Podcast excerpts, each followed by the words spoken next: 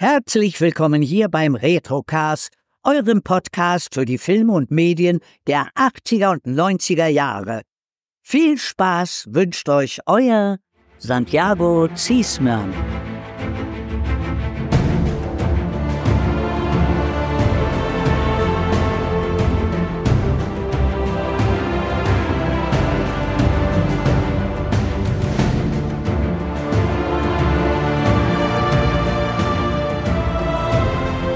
Hallo Tanja.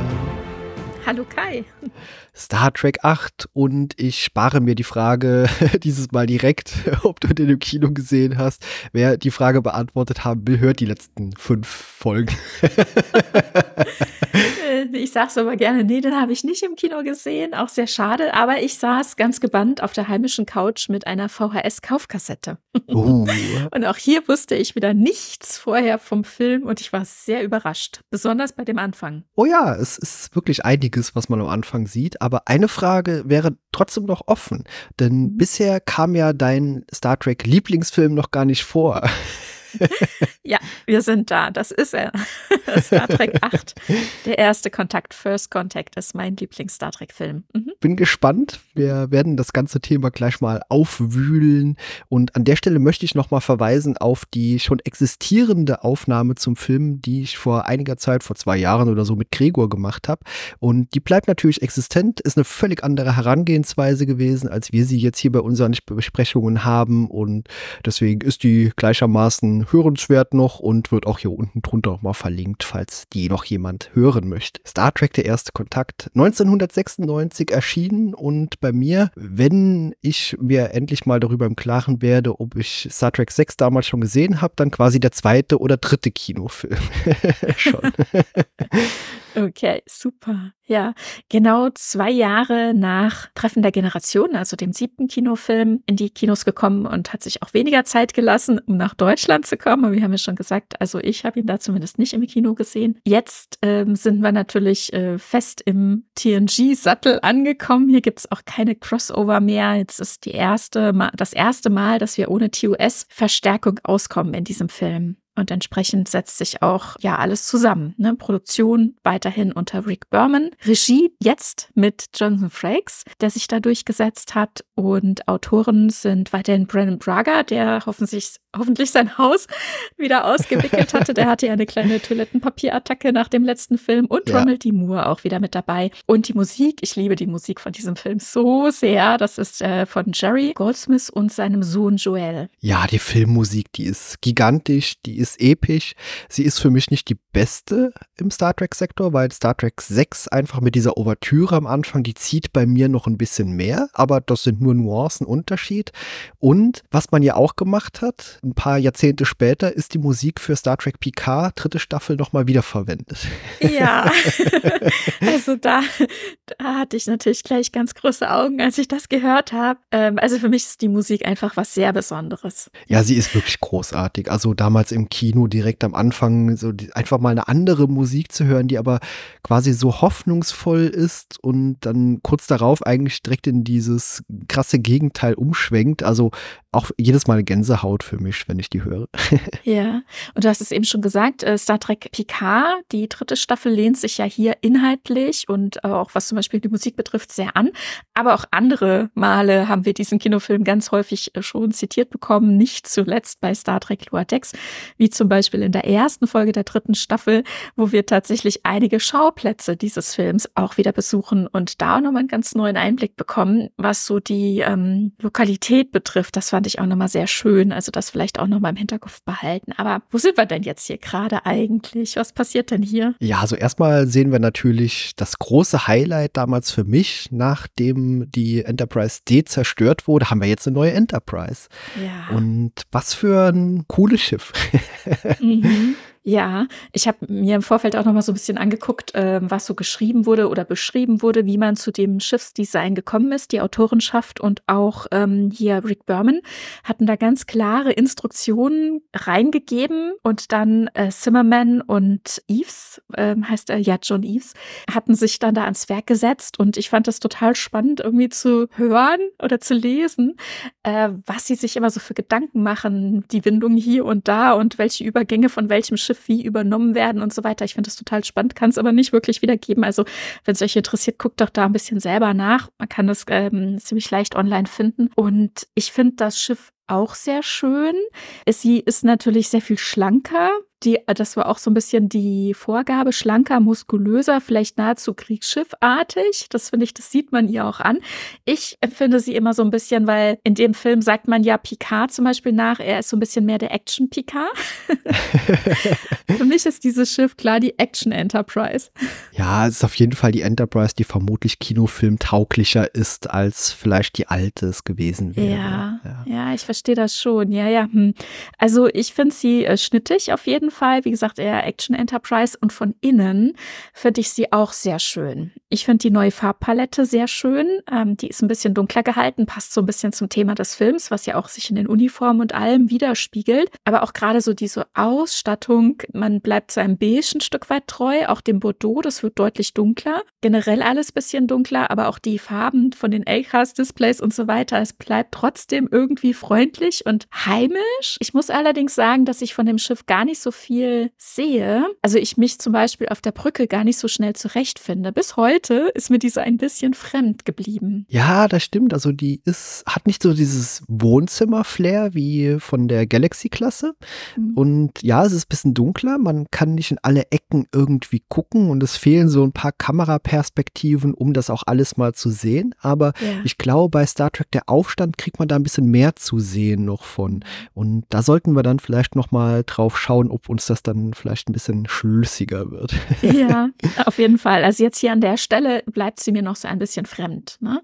Auch wenn ich, wie gesagt, die Optik insgesamt und vor allem die Farbgebung sehr schön finde. Und auch, was wir gerade schon gesagt haben, Uniform. Wir hatten ja beim letzten Mal gesagt, das wurde einmal so richtig aufgeräumt. Ne? Es gab ganz viele Neuanfänge, Wendepunkte. Die Uniformen haben sich schleichend über den Film gewandelt. Ne? Wie wir gesagt haben, irgendwie die Replikatoren haben dann nach und nach nur noch die neuen ausgespuckt. Ja.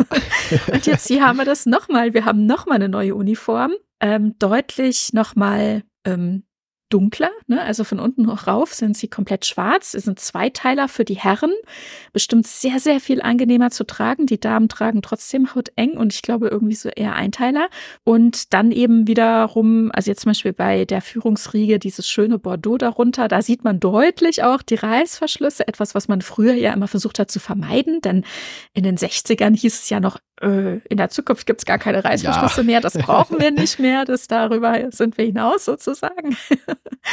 Aber hier sehen wir sie ganz deutlich wieder, ja. Und äh, ich kann schon mal voraussagen, ich finde so ein bisschen an der äh, Klamotte von Picard kann man natürlich auch den Fortschritt des Filmes nachvollziehen. Also ich nenne das so ein bisschen die Story in vier Uniformschichten.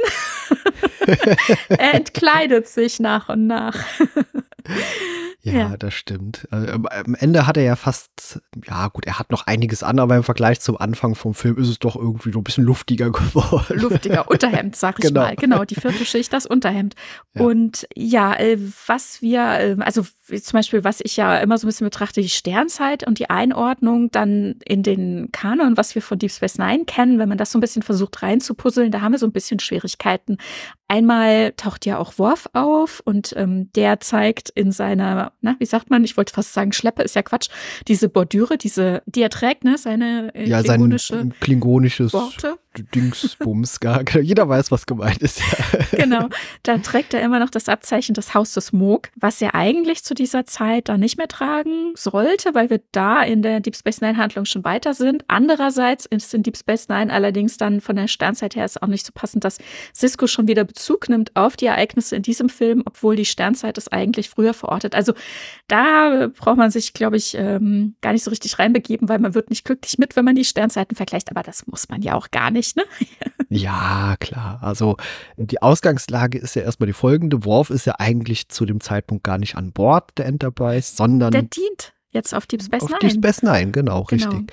Und äh, ich habe damals auch vorab schon den Trailer zu dem Film hier natürlich gesehen und mhm. war natürlich mir auch klar, okay, kann er im nächsten Film den Worf noch mitspielen? Und im Trailer war er dann glücklicherweise zu sehen und ich habe mich gefreut darüber und habe mich dann natürlich gefragt, ich habe den nicht mehr ganz in Erinnerung, den Trailer, aber wie Worf dann halt wieder zurückkommt, wie man das dann dreht und wendet. Ja. Aber das bekommt man dann ja relativ gut oder simpel hin. Ja, das stimmt.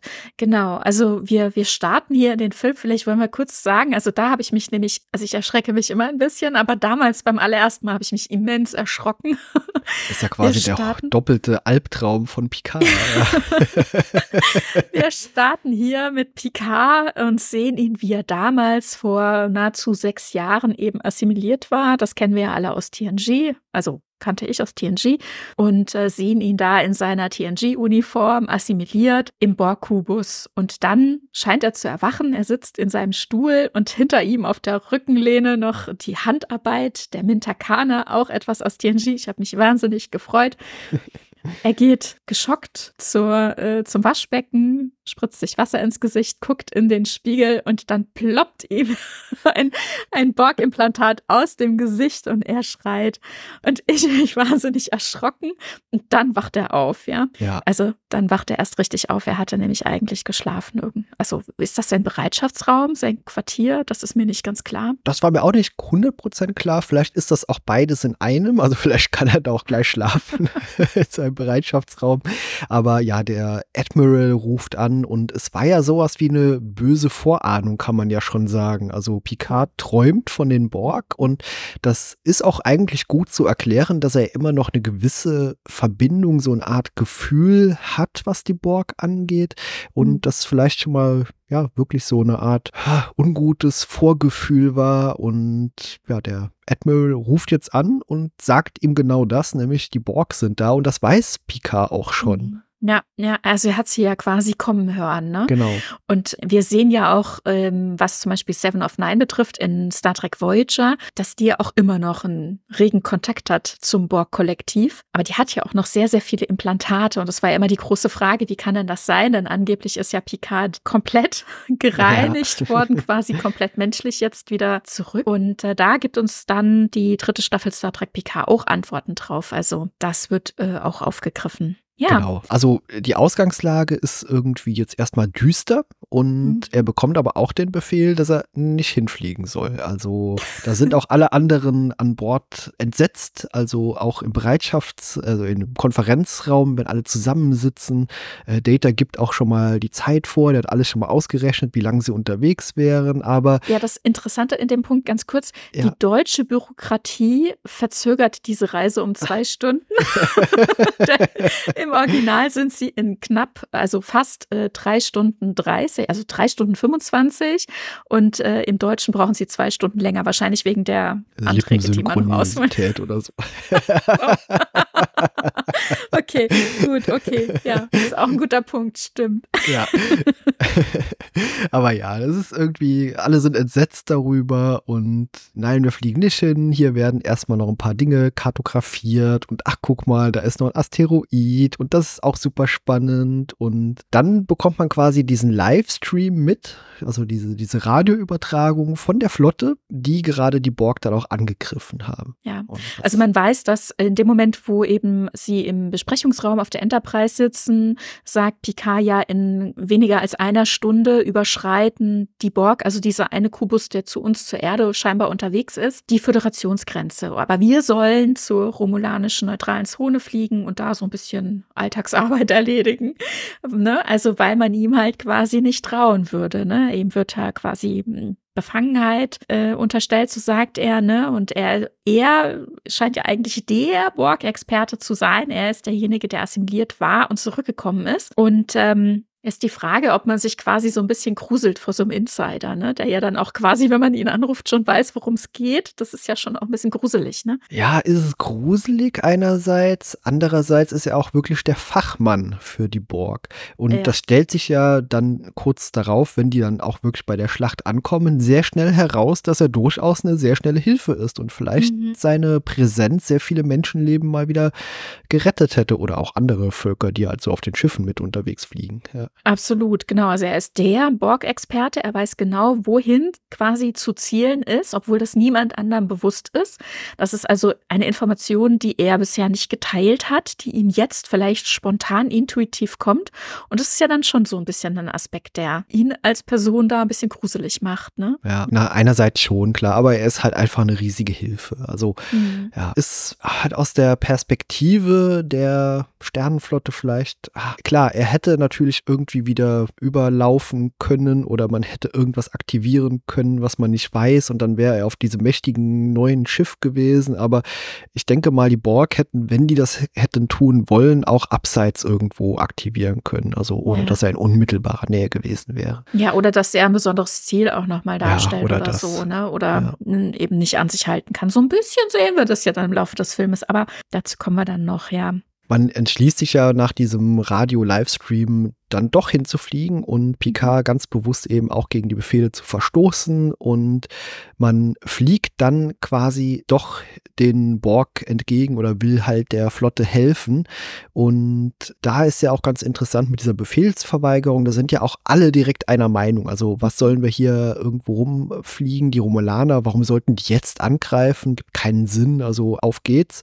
Da hatten wir allerdings jetzt im Vorfeld schon ein bisschen miteinander gesprochen, weil das es wirkt halt so, als wäre die Enterprise jetzt nicht flugmäßig sehr lange unterwegs. Also deswegen war das so ein kleines Thema, das wir vorab so ein bisschen besprochen haben. Die sind aber jetzt in der Tat ein paar Stündchen erstmal Flugzeit unterwegs. Genau, aber sie fliegen halt auch direkt zur Erde, ne? Von genau. ihrem Standort der romulanischen äh, neutralen Zone, wo auch immer, wahrscheinlich, sag ich mal, wenn man so auf die Karte guckt, äh, so im ähm, Südwesten. also nicht so wahnsinnig weit weit äh, von der Erde entfernt und fliegen direkt zur Erde und treffen ja dann dort auch direkt auf Föderationsschiffe, die in Kampf mit dem Kubus sind. Also die sind die ganze Zeit wahrscheinlich auch durchgeflogen. Also der Kubus ist durchgeflogen und die Schiffe von der Föderation, die da, ähm, die den Kubus empfangen wollten, sind mit ihm zusammen Richtung Erde unterwegs gewesen. Und das hat auch alles eine Zeit lang gedauert. Ja, Kleinigkeit, die mir da aufgefallen ist, warum ich überhaupt auf diese Frage kam, wie lange die unterwegs waren, ist nämlich, Captain Picard sagt, als sie losfliegen von ihrem Standort, alle Mann auf Questsstation, roter Alarm und dann fliegen die los. Mussten die Leute sich an Bord jetzt vier Stunden Flugzeug dieses rote Alarm död, död, anhören? ich glaube nicht unbedingt, dass es vier Stunden waren, aber weiß ich nicht, keine Ahnung, weiß ich jetzt nicht. Ähm, ja, wahrscheinlich schon. ja, also ja, alle äh, schon irgendwie grenzwertig, wenn sie ankommen, alle schon fix und fertig von diesem Sound. Aber ich hoffe, den kann man auch irgendwie über längere Flugzeit dann irgendwie stumm geschalten. genau, das hoffe ich doch sehr. Ja. ja, aber sehr imposant natürlich. Wir sehen dann ja diesen Kampf der Borg erst eine ganze Weile und sehen dann auch Worf an Bord der Defiant und die sind ja schon fleißig am kämpfen und es sieht nicht so richtig gut aus. Mhm. Ja, also für die Defiant jetzt hier konkret auch schon richtig schlecht. Da gibt es dann einen Nottransport und ursprünglich sollte das Drehbuch vorsehen, dass die Defiant zerstört wird, aber da war natürlich die Produktion von Deep Space Nine nicht so glücklich. Die wollten das Schiff natürlich behalten. Währenddem wir mitbekommen, dass das Schiff von Admiral Hayes äh, da auch schon irgendwie zerstört ist, aber wir erfahren zumindest an den Voyager, dass er überlebt hat. Also irgendwie hatte der wohl auch Nottransporte, weil da taucht er dann wieder auf. Also es ist dann nicht alles so endgültig, wie es in dem Moment erscheint, aber bestimmt sind auch wieder sehr, sehr viele Verluste zu beklagen. Ja, mir ist aber damals schon, als ich den erstmalig im Kino gesehen habe, ein riesiger Synchropatzer aufgefallen, der dir mit mhm. Sicherheit auch nicht entgangen ist. Denn Worf befiehlt ja kurz vor der Vernichtung ah, ja. Raumgeschwindigkeit vorbereiten, was keinerlei Sinn ergibt. was aber eigentlich gemeint ist, dass er die RAM-Geschwindigkeit vorbereitet. Also, dass man wirklich sich irgendwie mit diesem Schiff in diesen Borg-Kubus reinfliegt fliegen ja. möchte. Ja, ja Kamikaze-Flug. Ne? Genau. Ne? Ja, hm. ja, puh. also es ist, äh, ja, ich weiß ja nicht, wie dann die, die Feind irgendwie überlebt hat. Also wie, wie, die, wie dieses Schiff nicht zerstört wurde, aber es äh, ist ja nicht zerstört worden. Wunderbar. Genau, aber man sieht ja auch mal, das finde ich immer ganz nett, weil man hat ja selten, wenn die nicht gerade nebeneinander fliegen, die Schiffe eine Größenvorstellung. Und hier sieht man ja wenn die Enterprise ankommt, wie riesig dieses Ding ist im Vergleich zur wirklich winzigen Defiant. Ja. Tapferes kleines Schiff. genau. Was äh, sowohl Will als auch Thomas darüber sagen, Ne? Ja, lustig. Achso, was ich noch sagen wollte an der Erde, also hier kämpfen dann auch wirklich mal alle. Ne? Also es sind ja viele Schiffe dem Borg-Kubus entgegengeflogen, aber vielleicht auch viele an der Erde gewesen. Also es ist schön, dass man nicht nur die Enterprise das einzige Schiff ist. Es kämpfen alle, sogar ein Millennium Falcon, aber gut, es sollen halt alle mithelfen. Die Enterprise war mal wieder das einzige Schiff, nur das einzige Schiff, das erstmal nicht da war. ja, genau. Das passiert auch manchmal, das stimmt. Ja.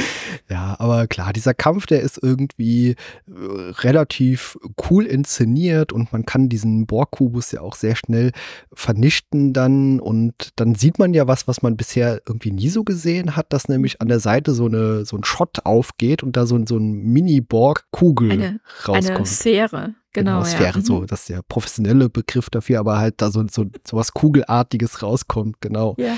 Allerdings habe ich mich auch damals immer schon gefragt, warum kommen die Borg immer nur mit einem Kubus? Würden die mit fünf dahin fliegen, dann wäre die Erde längst untergegangen.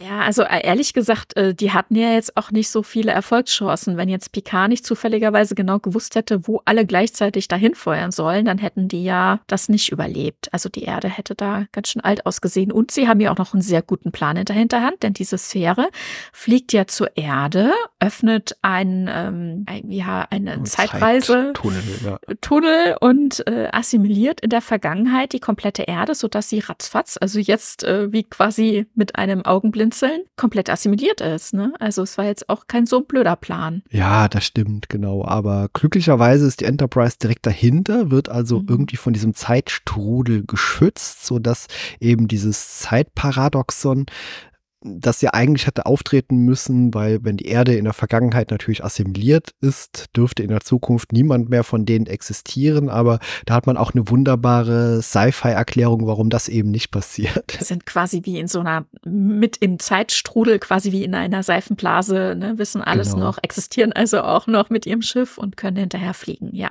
Mhm. Ach, die Ausgangslage, die fand ich damals schon großartig. In gewisser Art und Weise, denn was ich auch auch schon immer so ein bisschen fast schon auserzählt fand, waren so diese Zeitreise-Stories, weißt mhm. du. Das war natürlich jetzt schon wieder so eine Zeitreise. Wir hatten jetzt bei äh, Treffen der Generation auch schon wieder so eine Art Zeitsprung, so einen mhm. kleinen. Und es wird halt bei Star Trek ganz häufig irgendwie mit der Zeit gespielt. Nach Star Trek 4 hatten wir eine Zeitreise. In den Episoden kommt sowas immer mal wieder vor. also, ja. Was allerdings auch sehr erfolgreiche Geschichten sind. Ne? Das haben sie sich natürlich hier in der Planung vorher auch zunutze gemacht und gemerkt, mh, das sind schöne Geschichten, die gefallen uns auch. Ne? Und die Autoren haben gesagt, das sind Dinge, die wir erzählen wollen. Und da gab es genau das, nämlich äh, ziemlich schnell, dass man gesagt hat, äh, eine Zeitreise irgendwie in die Vergangenheit der Erde.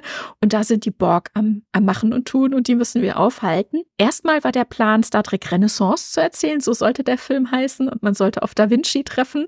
Etwas, das man dann natürlich in Voyager wieder aufgegriffen hat, beziehungsweise die diesen Renaissance-Gag, den gibt es in äh, Lower Decks. Und ähm, dann gab es diverse andere Ideen, wie der Film hätte heißen können und so weiter. Und man hat sich dann relativ schnell von der Renaissance als ähm, Ära verabschiedet und ist dann auf die gute, ich finde, sehr, sehr gute Idee gekommen, ins Jahr 2063 zu springen und da eben den ersten Kontakt der Erde, der Menschheit mit Außerirdischen, also konkret hier mit den Vulkaniern zu zeigen und uns da ja genau an einem Punkt zu füttern, der uns so sehr interessiert. Ne? Also diesen Wendepunkt. Wie hat es denn die Menschheit geschafft, von dem, wie wir irgendwie existieren, bis hin zu Kriege und äh, großes, ähm, äh, große Zerstörung? Wie haben wir es denn geschafft, uns als Menschheit zusammenzuraufen und gemeinsam etwas äh, ja auf die Beine zu stellen, beziehungsweise eben dann zum Beispiel in den Weltraum rauszufliegen und Allianzen mit anderen äh, Planeten, mit anderen äh, Spezies einzugehen. Ja, ist auch die beste Entscheidung, die man hätte treffen können. Also uns genau das zu zeigen,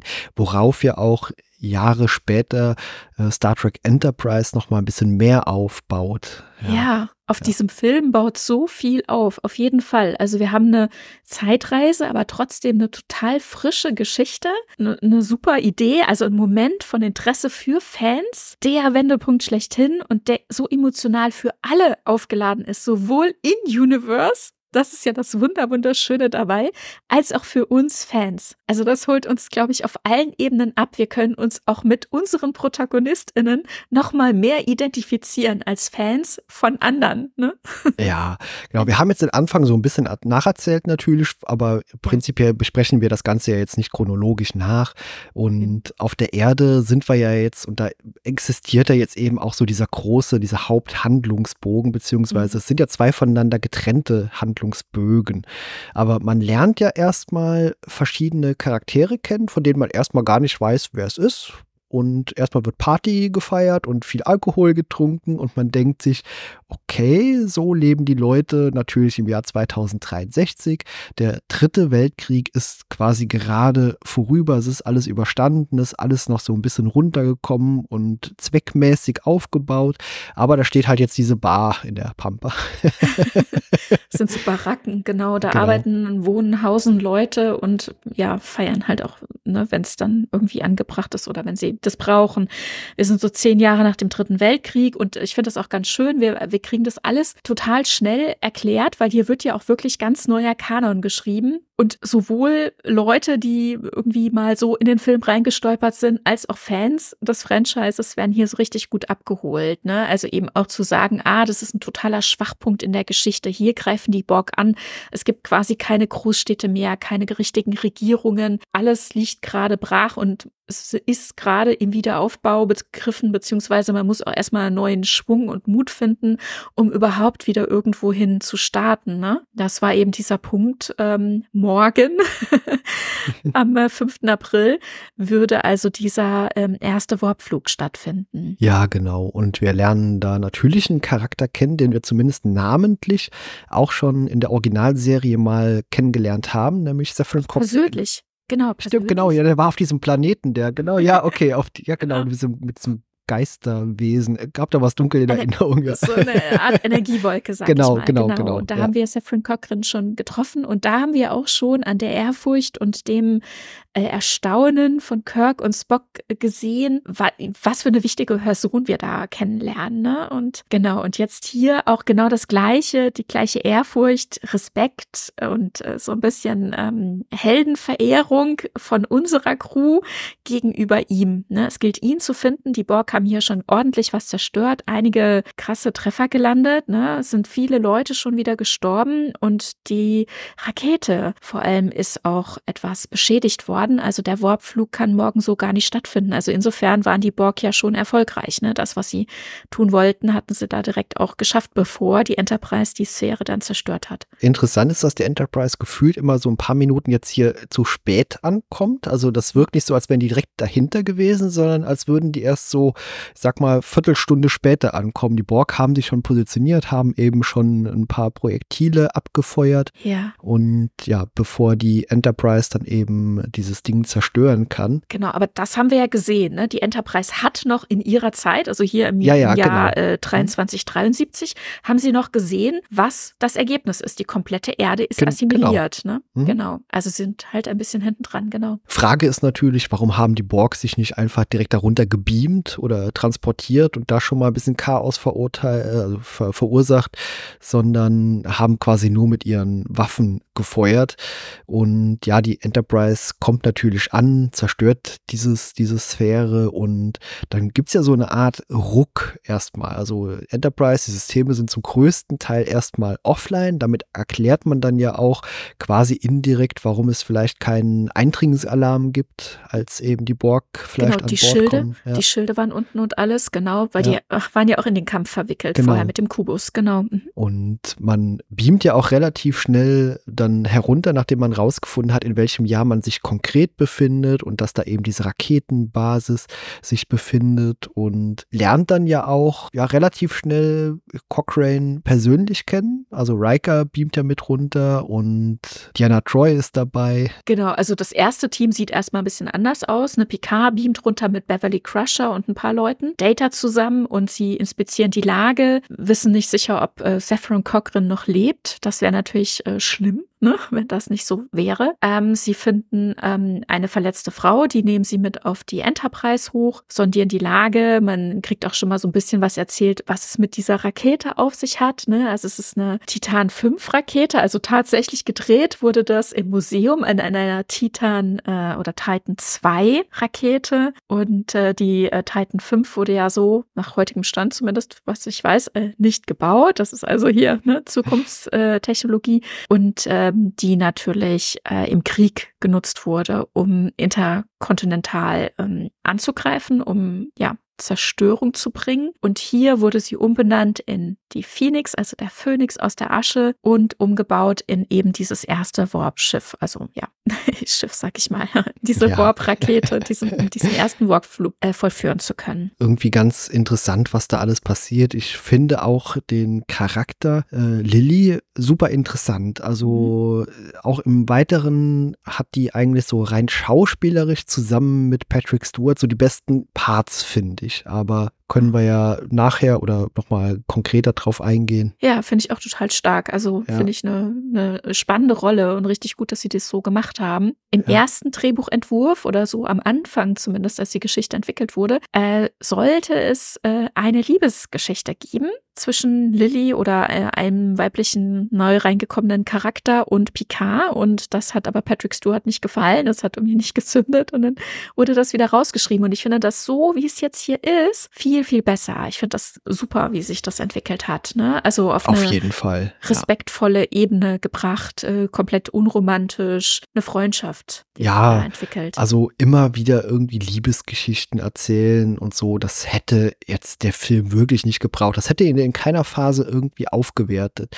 Also ganz im Gegenteil, ich meine, diese freundschaftliche Basis, die er mit Lilly entwickelt, aber auch diese extreme Freundschaft zwischen Picard und Data, die ja auch zum Tragen kommt, dass eben so diese Hilfe, dieses, ich muss für diese Person da sein und so, das finde ich auch viel stärker als eben dann so eine Liebesgeschichte. Ja, kriegen wir da nicht noch eine Liebesgeschichte? Mal gucken.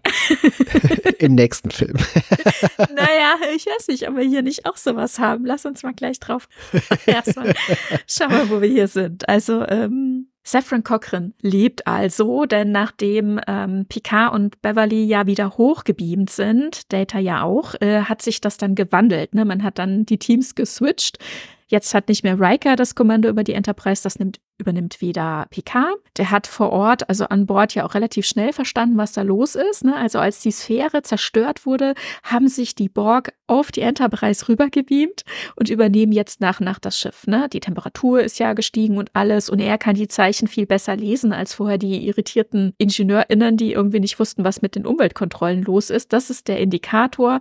Die Luftfeuchtigkeit ist hochgegangen und die Temperatur immens. Die Borg nisten sich ein, ne? haben schon Deck 16 äh, okkupiert der Hauptmaschinenraum ist quasi schon Sperrzone, versuchen ähm, über das komplette Schiff die Oberhand zu gewinnen. Data kann das Ganze gerade noch so ein bisschen verschlüsseln, dass sie den Hauptcomputer nicht komplett unter sich haben. Und jetzt ist also das äh, Team bestehend aus Jordi, Riker und Troy runter zur Erde, um versuchen, da den Tag zu retten. Ne? Es gilt ja jetzt hier, genau. die Phoenix zu reparieren und vor allem Zephyr Cochran aufzuspüren. Und als man ihn dann hat, ihn dazu zu bewegen, auch mitzuspielen, denn er ist ganz anders, als man sich ihn vorgestellt vorgestellt hat.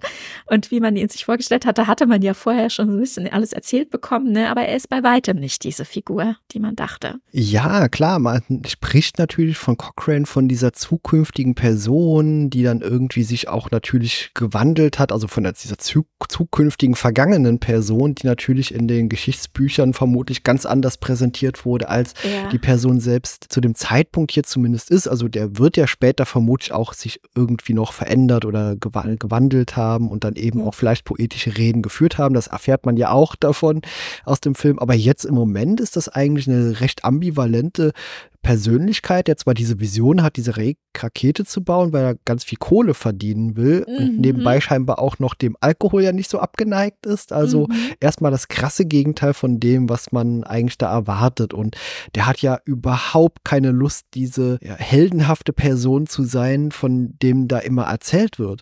Aber ja. ich kann das sehr gut nachvollziehen, wenn jetzt hier jemand reinkommt und würde total schwärmen, so, haha, Kai, weißt du, und äh, du bist doch die Person und jene aus der Zukunft, trifft und so, hä, was geh weg, weißt du? Genauso verhält er sich auch und das ist nachvollziehbar. Ja, total nachvollziehbar, auf jeden Fall. Und er ist halt auf der Suche nach Motivation, ne? Die hatten halt den schlimmen Krieg. Hm, was der B-Kanon noch so ein bisschen erzählt, ist, dass er die Idee ähm, für den ähm, Materie-Antimaterie-Reaktor schon viel früher hatte, aber es halt irgendwie ähm, ja nicht verraten wollte oder halt für sich umsetzen wollte. Und er sagte hier auch ganz konkret, eben daraus Profit äh, schlagen. Ne? Es ist seine Erfindung, er will das jetzt hier umsetzen und probieren und eben für sich gucken, was er da rausschlägt und hat eben nicht diese hehren äh, Ziele, wie man das ihm nachsagt im 24. Jahrhundert. Also zumindest zu dem Zeitpunkt noch nicht, ne? weil er das natürlich ja, auch gar nicht genau. abschätzen kann, was das alles nach sich zieht. Der Erstkontakt mit einer fremden Spezies.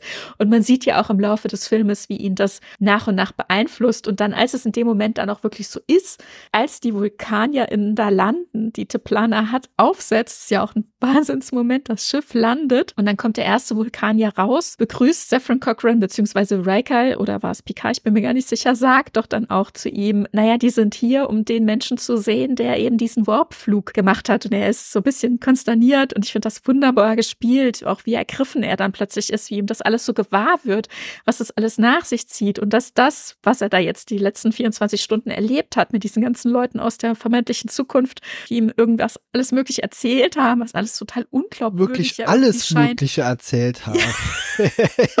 Ja. so schlimm. Also keiner konnte an sich halten. Alle haben ihm irgendwas erzählt von seiner Zukunft. Und, und guck mal, du hast Teleskop, da oben fliegt die Enterprise. und dann auch noch die Sache mit der, der 20 Meter hohen Statue ja. aus Marmor und so weiter. Und dann wird Riker dann auch sagt, sie mussten ihm das mit der Statue auch noch erzählen. Er so, ja, hm. ja, ich bin ja auf die Saffron Cochran High School gegangen und übrigens darf ich ihm mit die Hand schütteln. Oh. Also es war schon schlimm, ja. Ich glaube, glaube, die hatten auch richtig Spaß, oder? Weil so ein bisschen hier so Convention- und Fanerlebnisse bestimmt auch eingearbeitet wurden. ich war beim Gucken auch, äh, als ich den Film mit Gregor besprochen habe, da hatte ich den eine ganze Weile nicht mehr gesehen, schockiert, auf was die alles so scheißen eigentlich für ihre grundlegenden Nicht-Einmischungen und bloß nichts von der Zukunft erzählt, aber nö, hier, hier Riker und Jordi fliegen am Ende auch noch selber mit. Ja gut, also das kann ich noch ein Stück weit verstehen. Die wollen sicherstellen, dass das auch wirklich jetzt klappt. Ja. Und dem seine ganze Crew ist ja umgekommen. Ne? Die waren ja alle das da stimmt, im Raketensilo. Ja. Lilly die sind ja alle. Zumindest ist eben auf. Die einzige, die überlebt ja. hat, genau. Aber ob die mitgeflogen wäre, weiß ich nicht. Ob sie die potenzielle Person gewesen wäre in der Phoenix. Und er kann es ja auch alleine gar nicht fliegen. Er braucht die beiden Leute da hinten. Und es gibt ja einige Knöpfe da oben zu drücken. Ne? Also er braucht ein Dreierteam. Nee, aber die Ausgangslage, sie sollen dich quasi aus der Geschichte raushalten. Die wurde, wurde genauso drauf geschissen wie am Anfang auf die Befehle vom Admiral. ja, es ist so, äh, keine Ahnung, Finger nach oben in die Luft gehalten und mal ja. ein bisschen den Wind auschecken. Das ist immer so eine Ermessenssache, ne? Ja, aber ich fand super, als sie gesagt haben, dann, ah, guck mal, hier ist das Teleskop und guck mal, da oben fliegt die Enterprise. Das ist das, was quasi aus deiner Erfindung irgendwann wird. Und guck mal, da sind auch die Warp-Gondeln ja. dran und Lilly ist jetzt da oben. ja, ja, gut, okay, sie hat natürlich eine schwierige Ausgangslage. Er war sehr unzugänglich und betrunken ja. und wollte gar nicht mitspielen. Und dann haben sie Weg, äh, in Erwägung gezogen, ob das nicht der richtige Weg wäre, ihn, ihm reinen Wein einzuschenken. Gut, den Weg sind sie gegangen und dann ist es ein bisschen ausgeufert, muss ich schon sagen. Also ich fand es auch stark, was wir alles für ähm, Gaststars noch mit dabei hatten, beziehungsweise eben Charaktere, die wir aus der Serie kannten, aus TNG. Angefangen mit Schwester Ogawa hinzu jetzt hier zum Beispiel auch an dieser einen sehr creepy Szene äh, mit äh, Reginald Barclay, also Dwight Schulz, der ja. wieder dabei ist. Und das fand ich auch einfach wundervoll. Darf ich ihm die Hand schütteln? Oh mein Gott. Ja, und ja. wie er sich dann gefreut hat, ja. So. Richtig hübsch unangenehm. Ja, total unangenehm. Ja, auch vorher, also, wie er äh, quasi schon so auf Cochrane zugegangen ist und dann noch abgedreht hat. Er hat die ganze Zeit beobachtet. Ja, ja, so, so gestalkt hat. Ja. oh je, und schlimm. Man hat quasi gespürt, wie unangenehm das eben auch für Cochrane ja. war, der ja so rum, rumgeeiert ist. Und dann gibt's ja auch noch irgendwie diesen komischen Gag mit Jordi, dass Cochrane sagt, er müsste mal schiffen. und ja. dann sich erstmal absetzt eine Weile. Auch das ist so nachvollziehbar, weil ihm das natürlich auch alles viel zu viel ist. Da kommen so ein paar Typen, die scheinbar irre sind, die ihm irgendwelche komischen Stories aus der Zukunft erzählen. Also mhm. ich hätte zumindest auch erstmal Probleme, das alles zu glauben. Auf jeden Fall. Naja, und selbst wenn man es dann irgendwie bereitwillig äh, oder ich halt, sag mal, halb geschockt innerhalb der Kürze der Zeit halt irgendwie annimmt, ist es trotzdem unangenehm, was alles drumherum passiert. Und das war natürlich auch nochmal ein netter Gag, weil wir ja die Toilettenfrage in Star Trek immer so ein bisschen aussparen, ne? da nochmal den Spruch zu bringen, geht ihr dann nicht mal, geht ihr nicht mal pinkeln. Naja, hm, ja, also die Suche nach seiner Motivation, die hat sich dann jetzt, glaube ich, erledigt. Ne? Also er, er, er findet sich dann schnell äh, in seine Rolle. Ne? Und ähm, also beziehungsweise wir können gut glauben, dass er sich dann die nächsten Jahrzehnte in dieser Rolle findet und dann zu diesem Menschen wird, den die anderen schon am Anfang in ihm gesehen haben. Ne? Ja, ist natürlich so eine Zeitparadoxon-Frage, die ich jetzt stelle. Was war zuerst? Ist das immer so passiert, damit so kommt? Oder gab es tatsächlich auch mal einen Cochrane, der ohne Riker und Jordi losgeflogen ist? Ja. Also ja. das können wir jetzt nicht mehr aufdividieren. Jetzt ist es so. Ja, also man kann ja, wenn man von dieser grundlegenden Zeitlinie ausgeht, da passieren Dinge halt ja in Star Trek auch immer mal, weil sie eben so gerade passiert sind. Also wenn man einfach davon ausgeht, die Borg mussten quasi, das ist natürlich absoluter Humbug, in der Zukunft erstmal kommen, damit in der Vergangenheit das hier ausgelöst wird, um in der Zukunft dann wieder alles so, also quasi hätten die Borg selber ausgelöst, dass sie irgendwann auf die Sternenflotte ja, treffen. Eine selbsterfüllende Geschichte genau, oder ja. muss es jetzt hier nur repariert werden? Also ich denke genau. schon, dass es eine Frage der Reparatur jetzt hier ist, aber jetzt ist es eben so. Ne? Jetzt sind sie in die Vergangenheit gereist und haben die Wege äh, äh geklettet, damit das so läuft. Genau. Und das Ganze äh, spielt jetzt hier in Bozeman, Montana. Das ist nämlich die Heimatstadt von Brennan Braga. wenn man schon dabei ist und das Drehbuch schreibt. Ich würde es ehrlich gesagt auch so machen. Und äh, das Ganze spielt am 5. April, denn das ist der Geburtstag von dem anderen Autoren, Ronald D. Moore. Also nicht seiner, sondern dessen, seines Sohnes. Also auch sehr schön, den Geburtstag des eigenen Sohnes noch mit reingeschrieben. Und auch noch andere Dinge sind natürlich hier ähm, referenziert. Also später erfahren wir dann auch den Namen von Ronald D. Moores Assistentin. So heißt dann eine Insel, auf die man später reisen will. Naja, lauter solche Dinge. Ich würde es genauso machen. Ich liebe es. Ja, Ja, es ist auch toll, wenn solche Sachen da eingebaut werden und man das damals ja. im Kino oder so erstmal gar nicht versteht und Natürlich das dann so nicht. herauspuzzelt sich dann später. Also das ist ja auch immer wieder tolle Anlaufstellen hier im Memory Alpha, wo dann eben auch solche Sachen irgendwie ja, nachlesen kann, wo sowas entdeckt wurde und man sich dann auch selbst freut, wenn man selbst sowas entdeckt hat und das mhm. natürlich auch schon da steht und das ist einfach toll. Also auch die Charakterentwicklung, die hier hier im Film stattfindet. Wir sehen Jordi ja auch zum ersten Mal ohne Visor, also genau. quasi mit den Implantaten, äh, mhm. äh, wo Augen in der Regel sind. Ist mit Sicherheit auch für den Darsteller viel angenehmer gewesen mit Kontaktlinsen ja. als mit diesem Ding da. Ja, ähm, das ist ja tatsächlich ein Thema, wo wir das letzte Mal ein bisschen drauf geguckt haben, ne? genau. ne? weil der Visor war für ihn ja immer sowohl eine Möglichkeit, mehr äh, zu sehen, wortwörtlich, äh, als mit menschlichen Augen, allerdings auch immer irgendwie in Schwachpunkten, Angriffspunkten Punkt. Also er ist ja mehr als einmal entführt und gefoltert worden und ähm, sein Visor dazu missbraucht worden, äh, seiner Crew und sich zu schaden. Das hatten wir im letzten Film auch. Und hier findet dann quasi ein bisschen mehr Normalisierung statt. Ne? Also er benutzt nicht mehr dieses Hilfsmittel, den Visor, sondern wie du sagst, er hat jetzt Augenimplantate. Und das Ganze wird überhaupt nicht thematisiert, was ich ehrlich gesagt ein bisschen schade finde, gerade nach den Ereignissen aus dem letzten Film. Aber da kommt Jordi womöglich so ein klein bisschen kurz. Ne? Ja, so gesehen schon. Aber man sieht ja zumindest oder man bekommt mit, dass diese Implantate ein guter Ersatz sind, denn er kann damit ja auch problemlos irgendwie irgendwie über weite Strecken quasi heranzoomen und genau. er hat auch, wie man später bei der Barclay-Szene sieht, dass dieses Metall, das er eben bringt, da fragt Barclay ja, ob man das als Ersatz nehmen könnte für irgendwas und er schaut sich das ja quasi genauso an, wie er es mit dem Visor getan hätte, also hat quasi dieselben Fähigkeiten immer. Ja, ja, genau, also so Spektralanalysen genau. und Wärmebild und, und, und kann er alles irgendwie einstellen, ja. Beim letzten Film hatte ich ja gesagt, ähm, dass ich es äh, so ein bisschen schade finde, dass so die anderen Charaktere neben der, äh, ich will mal fast sagen, in Sonderstellungen positionierten ähm, Charaktere Picard und Data, also die anderen da so ein bisschen hinter, hinten runterfallen. Jetzt hier finde ich es ehrlich gesagt ausgeglichener. Also gut, ja. ne, bei Jordi hätte man vielleicht darauf nochmal irgendwie kommen können mit den, mit den Implantaten, aber es wird zumindest herausgestellt.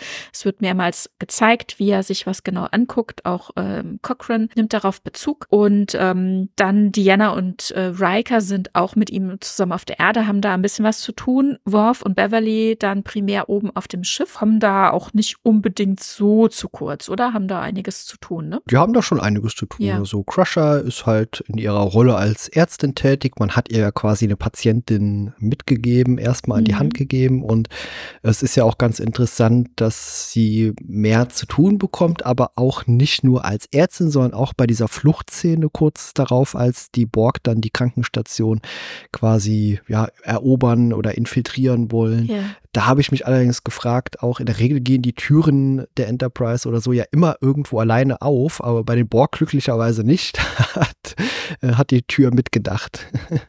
Ja, naja, gut, die war halt ordentlich verriegelt, ne? Aber da ja. sehen wir dann eben auch einen Gaststar, das äh, MHN, Robert Picardo, darf hier eben auftreten. Das ist natürlich die Krankenstation geliehen von der Voyager. Das finde ich auch nochmal interessant, währenddem in den Filmen davor, seitdem TNG existiert, sich die Filme immer bei TNG bedient haben und Kulissen ausgeliehen und verändert haben, leiht sich jetzt hier die TNG-Crew in ihrem zweiten Film Kulisse von allen möglichen anderen aus, ne? Also von Deep Space Nine, die Defiant, die Krankenstation der Voyager und auch andere Elemente. Wir sehen hier keinen Transporterraum, finde ich auch nochmal interessant. Der ist hier komplett ausgespart, vermisse ich irgendwie auch quasi nicht, aber als ich so drüber nachgedacht habe, fiel es mir dann auf. Äh, man benutzt tatsächlich noch ein paar Reste, die man gerettet hat äh, von der Kulisse aus TNG und hat auch noch andere Sachen aus einem anderen Franchise hier mit verwertet und eingearbeitet, um das alles so herzurichten. Ja, war damals auch irgendwie so ein netter Gag, dass man hier das MAN auch hat und ja. er dann auch so einen typischen Satz sagen darf, so ich bin Arzt, kein Türstopper.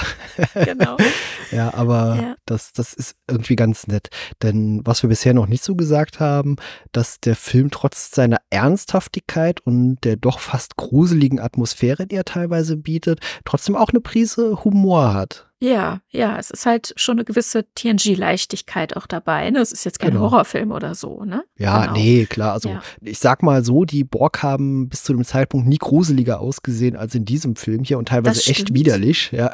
ja, das stimmt. Wir haben hier eine neue Optik, sowohl was den Kubus betrifft, äh, der übrigens sehr gut aussah, fand ich, ja.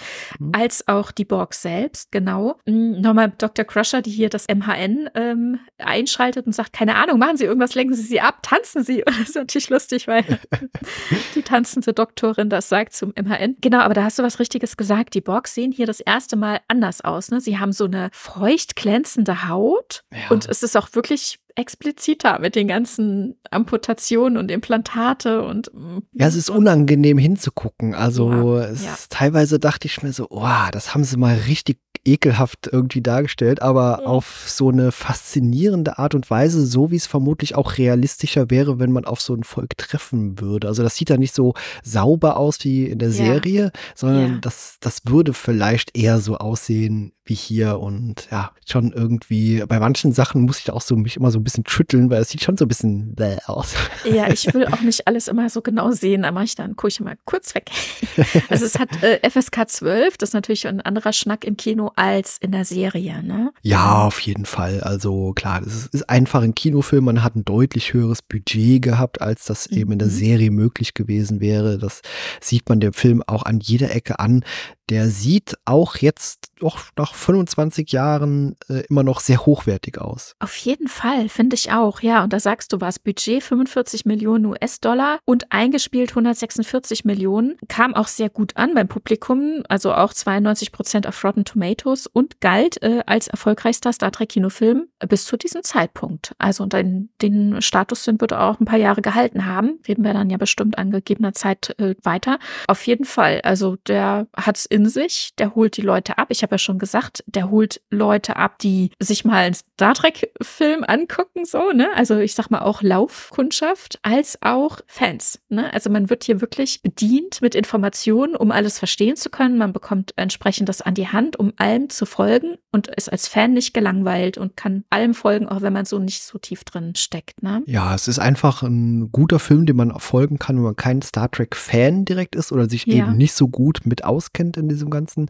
Franchise, dann hätte man vermutlich keine großen Probleme, eben den auch vielleicht mhm. auf diesem Actionfilm-Pfad irgendwie problemlos zu folgen. Ja. Ja, ja, ja. Und das Letzte, was ich noch zu Saffron Cochran sagen will, ähm, er wird ja gespielt von James Cromwell und ich finde es eine wahnsinnig gute Wahl, weil ursprünglich sollte ja Tom Hanks ihn spielen und das kann ich mir gar nicht vorstellen, nee. ehrlich gesagt, auch wenn ich ihn gerne mal in Star Trek sehen wollen würde. Er ist ja, glaube ich, auch Star Trek-Fan, aber hier James Cromwell verkörpert das so gut und ich liebe das auch einfach, dass er zu, äh, ab diesem Zeitpunkt diese Rolle auch innehat. Ne? Also wenn er zu sehen ist, dann, äh, also wenn er spricht, auch zum Beispiel in Lower Decks, dann ist er auch dabei und ich finde das so toll, dass er dem Franchise auch ähm, ja treu geblieben ist. Ich finde es gut, dass man tatsächlich ein Gesicht gewählt hat, das vielleicht nicht so ganz bekannt war wie so ein Tom Hanks vielleicht schon in den 90er mhm. Jahren. Also ein Gesicht, das man nicht mit irgendjemandem konkret verbindet schon. Und ja. Äh, quasi ist das die perfekte Wahl. So er ist schon ein bisschen gealtert. Er spielt auch einfach diesen abgefragten Typen, der trotzdem irgendwie auch zu so einer souveränen Person werden kann, sehr gut. Und ja. die stärkste Szene mit ihm, die haben wir eben schon mal angedeutet bei dem Kontakt später mit dem Vulkanier, der so auf ihn zukommt, der das eben auch mit diesem Handgruß nicht hinbekommt, ihm dann so die Hand reicht, wie man das ja. halt kennt. Und da steckt einfach auch so viel Herzlichkeit und Begeisterung auch drin, ja. dass er sich jetzt auch zu einer Person wandelt, die er in Zukunft dann sein wird. Ja, ja, das spielt er auch so wahnsinnig gut. Also ja. guckt ihm in die Augen, guckt ihn in sein Gesicht. Und ich finde es auch gut, dass das so ein großer, schlachsiger ja. Mann ist, einfach mit so einem Charaktergesicht. Ne? Ja, genau. Finde ich richtig passend. Super fand ich mhm. Ja, super fand ich es auch. Man hat die Rolle ja später nochmal aufgegriffen in Enterprise. Man hat diese ganze ja. Szene ja nochmal eins zu eins nachgestellt mit dem einzigen Unterschied, dass Cochrane da den Vulkan einfach über den Haufen geschossen hat. Ja. Spiegeluniversum lässt grüßen. Mhm, ganz genau, ja. Und du hast eben schon was gesagt, so der gealterte, so alt ist er eigentlich gar nicht. Wenn man in den Kanon guckt, dann ist er gerade mal 31, aber der kommt halt auch aus dem Krieg. Da gab es ähm, bestimmt auch viel Strahlenbelastung und wie du schon gesagt hast, er trinkt auch viel Alkohol, viel ja. Stress. Kummer, Angst, ne, Todesangst, denke ja. ich, und Strahlenbelastung und Alkohol. Ja. ja, da kommt ja einiges zusammen. Aber ich mag ihn auch sehr in der Rolle. Also toller Darsteller und äh, zu keiner Zeit habe ich ihm da nicht abgekauft, dass es eben Stephen Cochrane ist. Da ja. hätte ich, glaube ich, bei Tom Hanks alleine wegen seiner Optik oder wegen seinem Bekanntheitsgrad mehr Probleme. Ja, weiß ich nicht. Vielleicht hätte er die Rolle auch wirklich gut gespielt, keine Ahnung. Aber ich kann es mir jetzt im Nachhinein so nicht mehr vorstellen, weil ich James Cromwell einfach wahnsinnig gerne in der Rolle habe. Ja, total. Ja. Super. Ja, aber Lilly, da können wir doch gleich mal zu ihr kommen, ja. ist ja für mich fast so die stärkste Darstellerin eben in dem ganzen Cast. Also was sie an Emotionalität irgendwie auch so aufbietet. Erst so diese Angst, klar in einer fremden Umgebung zu sein. Plötzlich wird sie verfolgt von diesen, ja, diesen, diesen kybernetischen Vampir-Zombies, nenne ich sie mal. Also die mhm. aus ihrer Perspektive wirklich ekelhaft aussehen. Und ja. sie dann noch auf diesen Captain trifft, der, dem sie auch am Anfang null Grund hat zu vertrauen. Ja, also sie ist halt ähm, die in Anführungszeichen typische Rolle, die halt jetzt erstmal erklärt bekommen muss, wo wir uns jetzt hier befinden, wann und zu welchen Regeln das Ganze spielt. Also, ne, was ist denn eigentlich Star Trek und wo sind wir denn jetzt hier? Das ist ja zusammen mit Cochrane quasi die Vertretung für Leute, die den Film schauen, die jetzt nicht alles schon genau, genau. wissen. Ne? Genau. Und wie du sagst, sie spielt es wahnsinnig gut. Ich finde das richtig, richtig gut. Und ich mag diese freundschaftliche Ebene, die sich mit Picard aufbaut. Eine Liebesgeschichte hätte ich wirklich nicht sehen wollen. Nee. Ich nehme den beiden das so, wie es ist, total gut ab. Ja, total. Auch die Gespräche, die sie miteinander führen. Also Picard hat ja so eine gewisse, ich nenne es fast Wesensänderung äh, durchlebt ja. über den Film hinweg, dass er halt immer irgendwie ja mehr auf dieser Racheschiene unterwegs ist mhm. oder das dann jetzt unbedingt beenden will und er aber auch plausible Gründe dafür hat. Also es ist nicht einfach nur ein Charakter, der jetzt das einfach so macht, weil er da Lust drauf hat, sondern der hat eben diese traumatische Vergangenheit mit den Borg. Der hat das erlebt und er sagt ja auch selbst, hier wird der Schlussstrich gezogen und dann muss man halt vielleicht auch als Sternenflotten-Captain mal weitergehen als das übliche, okay, wir nehmen uns ein bisschen zurück oder sowas. Ja, aber die Frage ist halt, wo ist ähm, der Kampf schon verloren? Ne? Und das traut genau. sich ja niemand aus seiner Crew ihm äh, zu sagen. Ne? Admiral Hayes hatte ihn ja ursprünglich genau in diese Situation nicht bringen wollen, damit er eben emotional da nicht so reingezogen wird und eben auch kein Angriff oder keine Schwachstelle wird. Er hat den Tag gerettet. Durch seine Expertise konnten wir ähm, ja den Kubus zerstören und auch die Sphäre. Nichtsdestotrotz ist in der Zukunft die Erde assimiliert. Okay, haben wir jetzt noch nicht gerettet, aber jetzt sind sie nochmal hier in der Vergangenheit und sind gerade am Machen und Tun und alle sind sich gewahr, dass sie das jetzt hier nicht mehr retten können. Sie müssen die Enterprise aufgeben, denn mehr als das halbe Schiff ist schon okkupiert und sie können einfach nichts mehr gegen die Borg ausrichten. Es werden immer mehr aus der Besatzung assimiliert, das heißt, es werden immer mehr Feinde. Man kommt hier nicht weiter und gegen jede Vernunft entscheidet Picard, nein, wir kämpfen weiter, ne, und wird wirklich irrational, ne, und, und niemand will ihm widersprechen. Ähm, Beverly ist mit auf der Brücke, Worf ist mit auf der Brücke, gut, der widerspricht, der, der kriegt aber ordentlich ja. eine reingewürgt, ne, ja. ihm wird ähm, quasi sein Ehrgefühl abgesprochen, also er wird als Feigling tituliert und äh, von der Brücke verwiesen. Und da ist dann Lilly tatsächlich die einzige, die Picard nicht genug kennt, keinen solchen Respekt vor ihm hat um ihm nachzugehen und ihn zur Rede zu stellen. Das ist ja ein interessanter Punkt, dass es dann da jemanden brauchte, der ihn anders sieht, der ihn in dem Moment sieht, in dem er hier gerade agiert, ohne all das, was er schon geleistet hat und ohne all das Wissen, auf welche Art und Weise man sich jahrzehntelang auf ihn verlassen konnte. Das alles kennt sie von ihm nicht. Sie kennt diesen Moment hier und der Moment ist eine schlechte Entscheidung. Also, ne, so wie er jetzt hier agieren will. Und das kann sie ihm spiegeln, das kann sie ihm nahebringen. Auch interessant, ne, ähnlich wie in Star Trek 2, das Rachemotiv haben wir hier auch wieder das Zitat mit Moby Dick, ja. ne, das äh, Buch äh, in, äh, in der Behausung von Khan auf City Alpha, was war es, 5? City Alpha 5, ja. Oder vier? Ähm, ja, das ist die Frage. ähm, genau, und sie ist eben diejenige, die ihm jetzt hier den Spiegel vorhält, ne, wo er dann wirklich dann rauskriegt, hey, stimmt, ich habe mich hier gerade in meine Rache verrannt. Ja, aber auch erst mit der Erwähnung von diesem Moby Dick, von dieser Literatur, die Lilly selbst aber ja auch zugegebenerweise nicht gelesen hat. Aber alleine mit dieser Erwähnung sieht man Picard wieder zurück zu sich selbst, weil er ist ja auch sehr belesene Person ja. und kennt sich eben sehr gut in der Literatur, auch vor allem in dieser Retro-Literatur aus seiner Perspektive aus.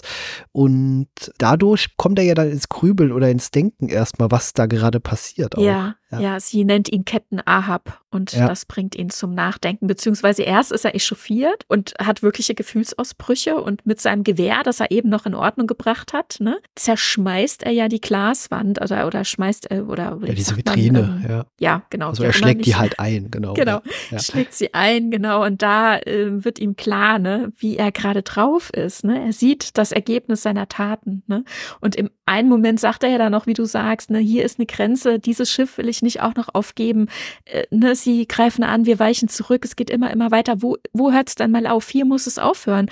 Und ne, dann eben ihn nochmal dahin zu bringen, zu erkennen, dass es manchmal aber nicht sinnvoll ist, genau da immer weiterzumachen, sondern sich vielleicht auch mal zurückzuziehen oder nochmal neu zu denken. Es ist eine sehr intensiv gespielte Szene, die liebe ich auch. Also es ist quasi so das Highlight an diesem Film für mich immer, wenn die beiden, die ja auch schauspielerisch auf einem sehr hohen Level agieren hier, ja. eben das so, ja, abspielen und das macht total viel Spaß und äh, die deutsche Synchro, die ist on top, also die bringt das auch für mich emotional so rüber, dass ich jedes Mal eine Gänsehaut habe bei den Dingen, die so gesagt werden und ja, er hat eines seiner Schiffchen zerstört, die Enterprise D, so ein Modell äh, ist auch wieder zu Bruch gegangen. Ja, die ja. hängt schief, die, äh, eine andere ist zerbrochen, genau. Ja, mhm. genau. Ja, aber wir sind weiterhin bei Befehlsverweigerung, denn Worf hat die Brücke gar nicht verlassen, der steht immer noch draußen, wenn man wieder rausgeht. Aber glücklicherweise entscheidet sich ja Picard auch dafür, er hat vermutlich Worf wieder zurückgerufen, weil ohne ihn hätte er die Selbstzerstörung nicht starten können. Also ich denke mal, da braucht es ja immer diese üblichen drei Leute, die das dann mhm. genehmigen. Genau, also er ist jetzt bereit, tatsächlich das Schiff aufzugeben und entschuldigt sich auch bei Worf. Ne? Auch wieder ein ganz starker Charakter. Super starker Moment, ja. ja. Also auch das Worf ihm direkt verzeiht quasi. Also ja. dieser Handschlag, der, der kommt instant. Also er hat sich kurz gekränkt gefühlt, zu Recht. Also jeder wäre da gekränkt gewesen, aber. Ja, vor allem Worf. Ja, total. Aber diese Szene, die, ach, die ist einfach, ist einfach toll. Ja, ja. Also sie bereinigen es halt gleich, ne? Und also Picard ist halt direkt auch bereit, sich zu entschuldigen. Ich finde das ein wirklich starker Moment. Das ist sehr wichtig, auch das hier nochmal zu zeigen und auch, dass Worf das annimmt und versteht, aus was für einer Emotion heraus da gehandelt wurde. Und was Picards große Stärke in der Serie ja immer war, war sein Team, seine Crew. Ne? Genau. Er hat die zwar gut geleitet und er ist ein guter Diplomat und alles, aber er war nichts ohne seine Crew. Es geht immer als Team und das haben wir hier genauso auch wieder. Genau, das ist super schön zu sehen.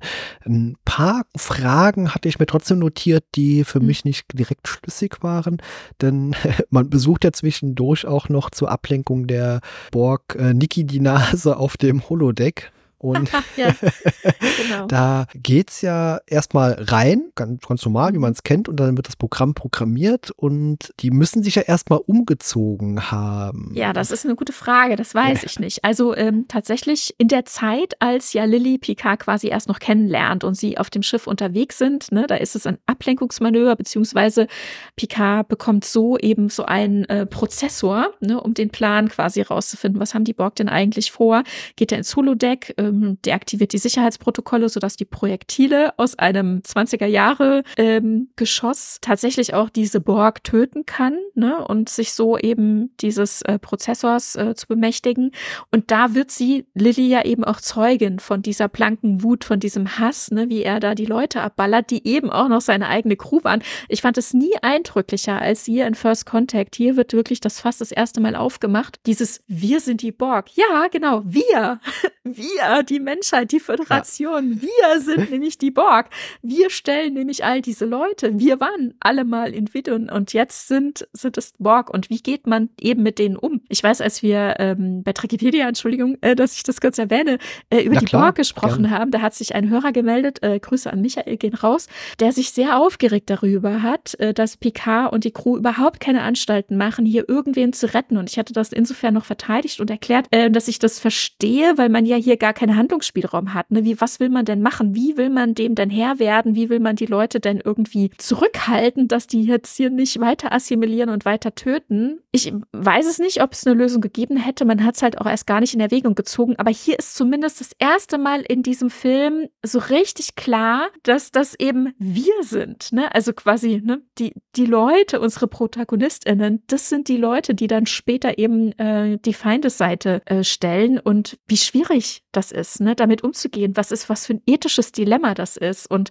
wie schockiert Lili darüber äh, ist, ne? Das ist uns fast schon als Zuschauerschaft womöglich ein bisschen abgegangen, weil wir wissen, was für ein Grauen durch die Borg passieren kann oder was da eben passiert. Ne? Und Picard sagt, wir tun den Leuten lieber was Gutes, um sie abzuknallen, anstatt ähm, sie assimilieren zu lassen. Glauben Sie mir, ich weiß es, äh, das will man nicht. Und er wird ja zeitlebens, das sehen wir bis hinten raus in Star Trek äh, Picard Staffel 3, immer wieder damit konfrontiert werden, dass er mal Locutus war. Ne? Leute verzeihen ihm das nicht, dass er instrumentalisiert wurde. Es war ja keine freiwillige äh, Geschichte. Er hat sich da weder offeriert noch freiwillig mitgemacht. Es war unter Zwang und damit dann umzugehen, wieder zurück als Mensch zu sein oder als Individuum zu sein, ist ja auch was, was Seven of, of Nine erlebt oder auch andere ehemalige Assimilierte im Delta-Quadranten. Voyager erzählt uns da ja auch einiges. Finde ich hochspannend, sich das anzugucken, darauf rumzudenken und zu sehen, was da passiert. Auch Picard Staffel 1 hat da ja auch schon drüber ähm, nochmal erzählt. Und hier in dem Film, finde ich, wird es das erste Mal so richtig aufgemacht, da eben zum Beispiel auf dem Holodeck. Aber du wolltest eigentlich darauf äh, hinauskommen, dass die dann da in schönen Klamotten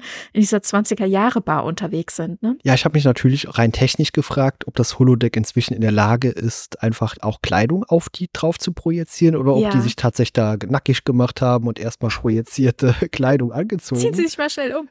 genau, weil Picard sagt ja, ah, Kleidung, vielleicht was aus Satar und für sie Aha, dann, genau. genau also er programmiert was, genau. genau. Ja, aber wenn Man- sie dann das Holodeck verlassen, dann würde die Kleidung, wenn die nicht repliziert ist, Genau. dann verschwinden, dann werden sie dann nackt. Ja. sie sie, Im Moment, wir ziehen uns erst wieder an. Nee, ich glaube ehrlich gesagt, das ist auf den Körper projiziert. Ja, würde ich fast auch Ja. sagen, ja.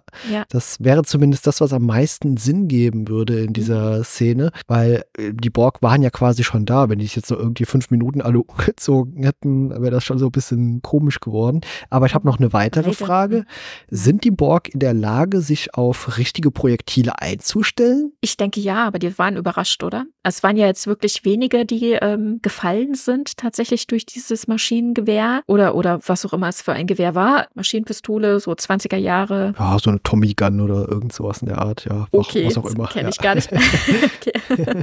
Ich glaube, die nächsten, die reingekommen wären, die hätten sich womöglich dann mit dem Schutzschild schützen können. Ne? Es muss halt erstmal verarbeitet werden. Es ist ja meistens so, dass man zwei, drei quasi treffen kann, auch mit einem Phaser, bis dann die Remodulation erforderlich ist, weil dann sich Schilder aufbauen beim vierten, Ja. fünften. War so eine Frage. Also in der Regel kann ich mir ja sehr gut vorstellen, dass man so ein Schutzschild hat gegen Energiewaffen, dass man sich da sehr schnell drauf einstellen Ja. kann. Aber vielleicht so ein Projektil, vielleicht hätte man, wenn das irgendwie nicht so der Fall wäre, besser irgendwie so klassische Waffen irgendwie auch mal verteilt. Stimmt, ne, ich glaube, dass die halt tatsächlich diese Schilde eben als Kraftfeld auch, ne, dass es, äh, Ja. dass dieses Schild kraftfeldmäßig eben auch, weil ein Schlag würde ja auch durch ein, so ein Schild abgehalten werden, dass nicht nur eine Energiewaffe, sondern auch eine physische Einwirkung abgehalten wird. Aber ich denke, Ja. das hätte dann tatsächlich noch ein paar weiterer Bock bedurft, um sich da anzupassen. Ja, das weiß ich eben nicht, ob das überhaupt der Fall gewesen wäre. Denn nahkampfmäßig kann man sich ja scheinbar immer gegen die Borg wehren. Auch mit Schwert dann hier was abtrennen. Da sind die ja nie immun gegen.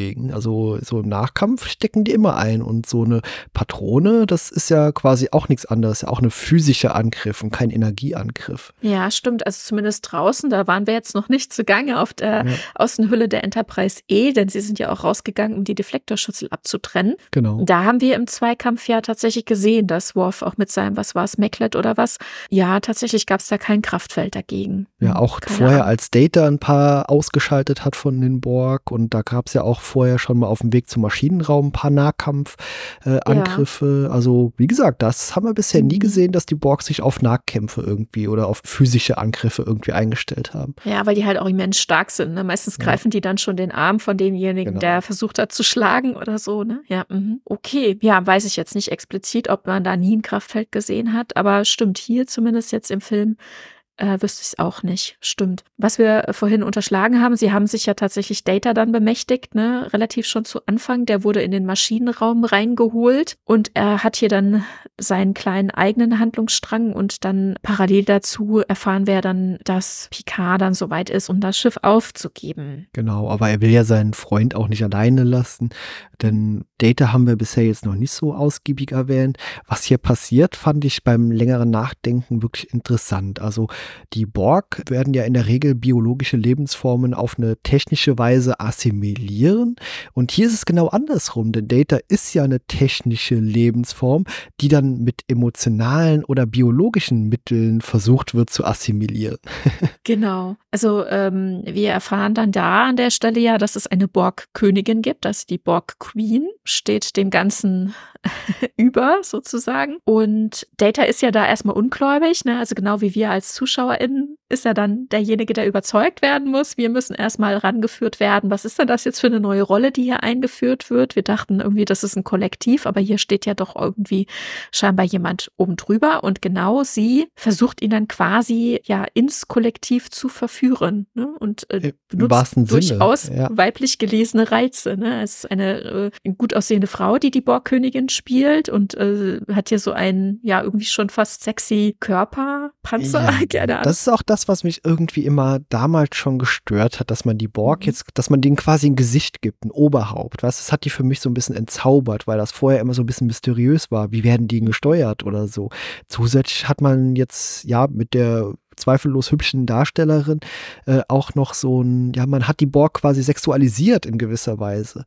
Aha. Und das hat mir damals nicht so gut gefallen. Und da habe ich auch heute noch so ein bisschen zähneknirschend irgendwie mitzukämpfen. Das finde ich gar nicht so richtig toll, dass man das gemacht hat. Ja, weiß ich nicht. Ich weiß nicht. Ähm, ich habe jetzt im Vorfeld noch mal gelesen, man hatte halt wirklich die Sorge, dass die Borg dann halt wie als Zombies wahrgenommen werden, die da vereinzelt rumlaufen. Und man wollte das Ganze so ein bisschen bündeln und quasi ein Gegenüber schaffen, mit dem man auch tatsächlich interagieren kann. Denn das ist ja das, was man mit dem Borg immer nicht konnte. Man konnte mit ihnen nicht reden. Deswegen wollten sie ja angeblich Locutus, ne, um ja. dem Ganzen ein Gesicht zu geben, um in Interaktion treten zu können, um ja nicht zu verhandeln, aber ne, um aufzutreten, um zu ähm, besser ja, um wirklich Gesicht zu zeigen, will ich mal sagen. Ne? Genau. Und jetzt erfahren wir, dass die Borgkönigin äh, war da schon die ganze Zeit im Hintergrund und sie wollte eigentlich einen gleichwertigen Gefährten auf Augenhöhe. Also als ob sie ja quasi, also hier haben wir wahrscheinlich dann eben diese Liebesgeschichte, ne? Sie wollte jemanden an ihrer Seite, nicht alleine sein. Und ähm, jetzt hofft sie, diese andere Person eben in Data zu finden. Ne? Das ist ja schon mal interessant. Er ist ja überhaupt nicht organisch, also genau das andere Extrem, genau andersrum. Ihm muss keine Technik implantiert werden, sondern ihm wird jetzt hier organisches Material implantiert. Man hat ja schon genug Arme und so weiter überall abgeschnitten, hat man ja schon gesehen. Äh, da kann man ja noch mal ein Auge und eine, und Haut und so weiter dann Data ja. implantieren und äh, um ihn auch körperlich empfinden zu lassen. Ne? Also wir haben ja im letzten Kinofilm erfahren, dass sein Emotionschip in ähm, also dass sein Emotionschip in Betrieb genommen wurde und er jetzt alle möglichen Emotionen schon durchlaufen hat. Angst, Freude, Appetit, äh, Ekel und, und, und, Humor, alles Mögliche schon erlebt. Und jetzt geht's, ging es ja hier auch weiter. Und ähm, als er sehr große Angst hatte vor den Borg, äh, hatte er sein Emotionschip erstmal ausgeschaltet.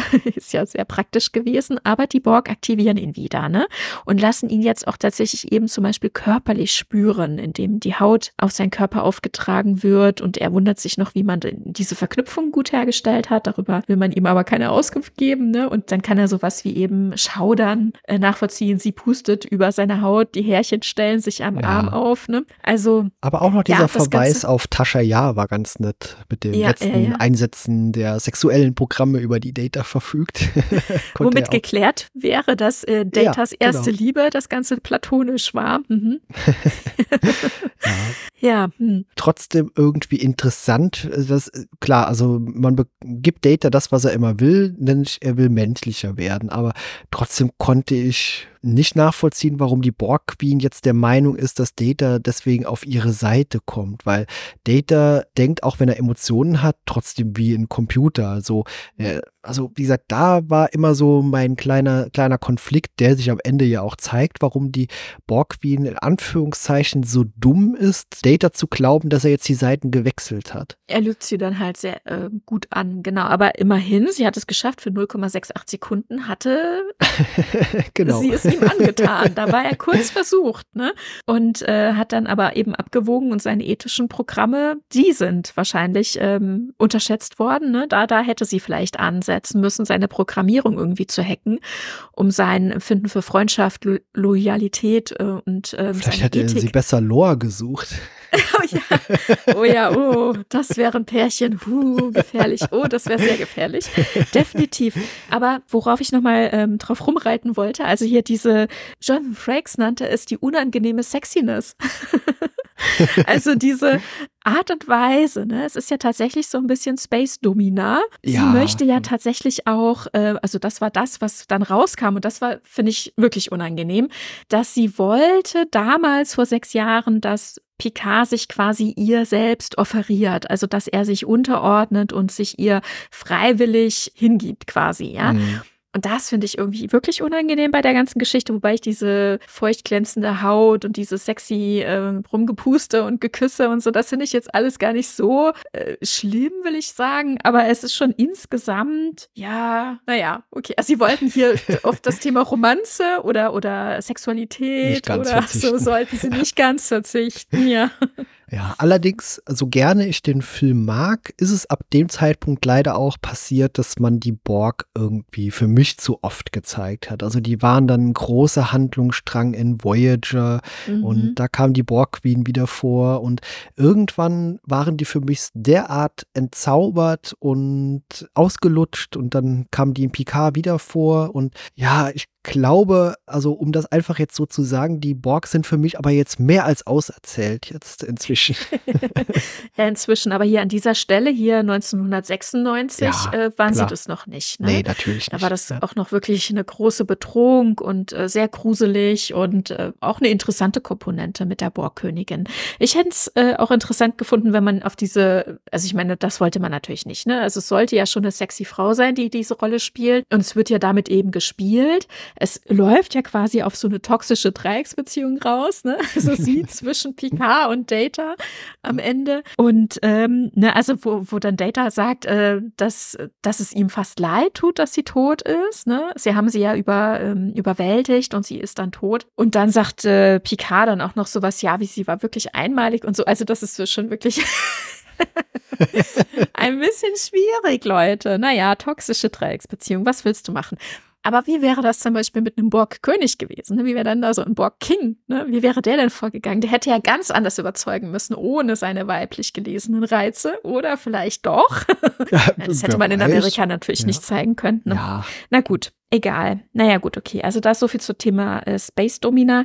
Jetzt nochmal, ach so, zu Data, ne? Als man ihn äh, da gefesselt hat am Anfang, da hat man ihn dann gleich ja auch den Kopf aufgebohrt. Davon sieht oh, man dann ja. hinten raus gar nichts mehr. Ja, ne? genau. Hätte man da wenigstens ein Deckelchen drauf gemacht oder so ein Borg-Implantat oder Wie bei so einem Ikea-Regal, so, so ein Fropp. Ja, genau. Wie wenn, man, Schrauben, wie, wenn ja. man, wie wenn man die Regalböden genau. hoch und runter setzen kann und macht die und macht die überschüssigen Löcher zu. Das, also man hat seinen Kopf aufgebohrt, das hat man sehr eindrücklich gesehen und dann hat man aber gar keine Löcher mehr. Also ist ihnen ja eigentlich Optik immer nicht so wichtig, aber bei Data hat man das alles wieder zugespachtelt. Ja, ein bisschen Farbe drüber und dann passt das. Ja, oder vielleicht ist Data auch selbst heilend. Vielleicht, aber man sieht ja, ja auch, glaube ich, auf derselben Seite, dass er ja auch ein neues Auge bekommen hat. Aber später erst. Ja, mhm. Genau, aber vielleicht hat man das da schon vorbereitet, technisch. Zwischenzeitlich sieht man es dann gar nicht genau. mehr und dann, ja, ja mhm, gut. okay, egal. Aber auch eine Sache, die ich höchst merkwürdig fand. Inzwischen ist ja auch äh, das Schiff unterwegs mit Cochrane und das ist ja auch schön, das, da habe ich mich damals drüber gefreut. Das Ding sieht ja bis zu dem Zeitpunkt im All aus wie eine Rakete und dann stößt man so ein paar Komponenten ab und dann kommen ja die klassischen Warp-Gondeln so raus. Das ist ja. irgendwie ganz cool. Das sieht ja. toll aus. Aber meine Frage, auf die ich hinaus wollte, äh, man fliegt ja dann los und dann nähert sich die Enterprise ja noch dem Schiff. Und äh, dann mhm. sagt Riker diesen höchst fragwürdigen Spruch, den ich nicht nachvollziehen konnte. Ach, die sind bestimmt hier, um uns zu verabschieden. Was? Warum sollte die Enterprise das machen, wenn der Picard irgendwo das Kommando hätte? Flieg mal näher ran, ich ja, will ja, aus dem Fenster genau. gucken. Ich will ja, mal keine gucken. Ahnung, was ja. soll er denn sagen und was, also ich meine, er hat jetzt auch keine Möglichkeit, die haben keinen Kommunikationskontakt, oder? Die, also, nee. der, was will er denn, also er hat ja keine Ahnung, er sagt halt irgendwas. Er ist, er ist gebannt im Moment. Ich fand das so lustig. Warum sollte die Enterprise da jetzt kommen und die verabschieden? Ja, weil am besten mhm. wäre, wird die Enterprise auch noch von den, von den Vulkaniern entdeckt. Das wäre ja mal eine Kacke, ja. ja, das wäre tatsächlich blöd. Und in dem Moment läuft ja auch schon der Selbstzerstörungscode, also die Selbstzerstörungssequenz ist eingeleitet für 15 Minuten stummen Alarm. Und das ist so ein Moment, wo ich dachte, oh, wenn das Schiff jetzt hochgehen würde und würde die äh, Phoenix mit äh, in den Tod reißen, wow, schlimm. Ja. In dem Moment sind sie ja tatsächlich auch noch unter Borg-Kontrolle und ähm, gut, aber es geht ja alles gut aus, ne? Die ähm, Enterprise versteckt sich quasi im Schatten des Mondes und die Phoenix macht ihren Warpflug Flug und dann werden sie entdeckt. Der erste Kontakt findet statt wie geplant und ja, unsere Heldinnen verabschieden sich von der Erde und reisen wieder durch einen selbst äh, initiierten Zeittunnel zurück in ihre Gegenwart. Ich hoffe, die haben die Rettungskapseln wieder eingesammelt, die vorher von Enterprise gestartet sind. Auf jeden Fall. Auf jeden Fall, natürlich, ja. Das Schiff war ja komplett evakuiert, genau. Ja, genau, mit den Rettungskapseln wurde es evakuiert. Fand ich auch ganz nett, dass man das mal eben so sieht, dass das so richtige kleine Kapseln sind, die dann so abgesprengt werden. Auch eben dieser großartig aussehende und inszenierte Gang an der Außenseite, Außenhülle der Enterprise äh, fand ich super. Also sieht großartig schick aus, wie man da eben rund um den Ja. Deflektorschild unterwegs ist. Ja. Ja, ja, das sieht wirklich sehr gut aus. Und Ja. auch wie du sagst, ne, es ist immer ein bisschen eine Leichtigkeit mit dabei, trotz all der Tragik und ähm, Schwierigkeit in der Geschichte und so weiter, wie zum Beispiel, dass Worf dann halt ein bisschen übel wird, aber er kämpft sich natürlich tapfer durch. Ja, und wir verlieren dann leider noch unseren Steuermann, den wir gerade erst kennengelernt haben. Hawk wird assimiliert und stirbt dann auch noch. Und genau, wir verlieren die Deflektorschüsse. Gut, dass wir die dann nicht mehr gebraucht haben auf dem Heimweg. Ja, Gott sei Dank. Ja. Wie auch immer sie dann diesen Zeitstrudel geöffnet haben. In der Regel passiert sowas ja immer mit dem Deflektorschild. Yes.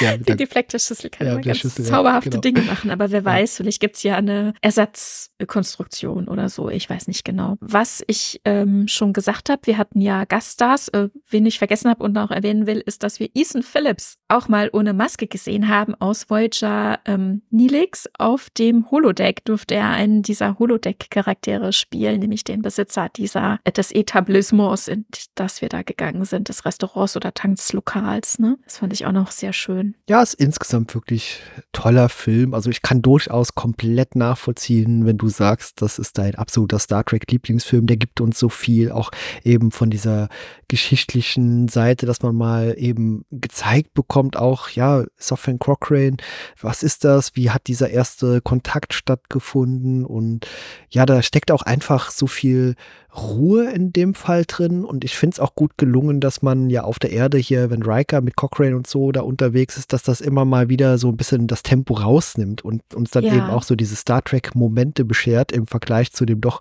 sehr Vollgas-Action an Bord der Enterprise. Ja, wobei ich es auch gut finde, dass wir ähm, das auf der Enterprise alles sehen und dass Picard dort ist, denn das Drehbuch sah ursprünglich vor, dass Picard primär auf der Oberfläche, auf der Erde sein würde und das Ganze sich ein bisschen anders gestaltet. Ähm, ich finde gut, dass das Schiff hier äh, nicht vergessen wird, ne? Nicht wieder irgendwie ein Schiff, das da irgendwie, ach ja, wir haben ja doch noch so ein Schiff. sondern äh, dass hier wirklich ganz viel auf dem Schiff spielt und dass es eben auch um die Existenz des Schiffes wiederum geht. Also ich meine, was wir vorhin so vielleicht ein bisschen ähm, vergessen haben, nochmal herauszustellen, in dem Moment, wo man eben bereit ist, das Schiff aufzugeben, ist es nicht nur ein weiteres Schiff, das man opfert, den Borg oder der Zeit, also in, insofern, dass äh, das Schiff ja erst, äh, weiß ich nicht, seit einem Jahr oder was in Betrieb ist, ne? also das ist ja auch ganz neu, nachdem man die Enterprise D verloren hatte, sondern es ist ja gleichzeitig auch das Eingeständnis, dass man womöglich sein Leben Tag, Lebtag äh, in der Vergangenheit, 310 Jahre in der Vergangenheit Ja, klar. verbringen wird. Wenn man endet seine Existenz, wie man sie kannte und muss sich irgendwo hin zurückverkrümeln und möglichst in der Geschichte nicht auffallen. Und das ist ja ein bisschen unwahrscheinlich zu hoffen, dass jemand aus der Zukunft noch kommt und einen abholt. Ne? Ja, total. Also Ja. ist natürlich immer mal wieder passiert, auch später, dass Leute irgendwie Ja. rumgereist sind, aber ja, in der Regel Regel wäre das dann quasi das Ende der Geschichte gewesen. Aber Ja, und auch, also persönlich, ne? Ich meine, die, zum Glück ist der dritte Weltkrieg schon vorbei, ne?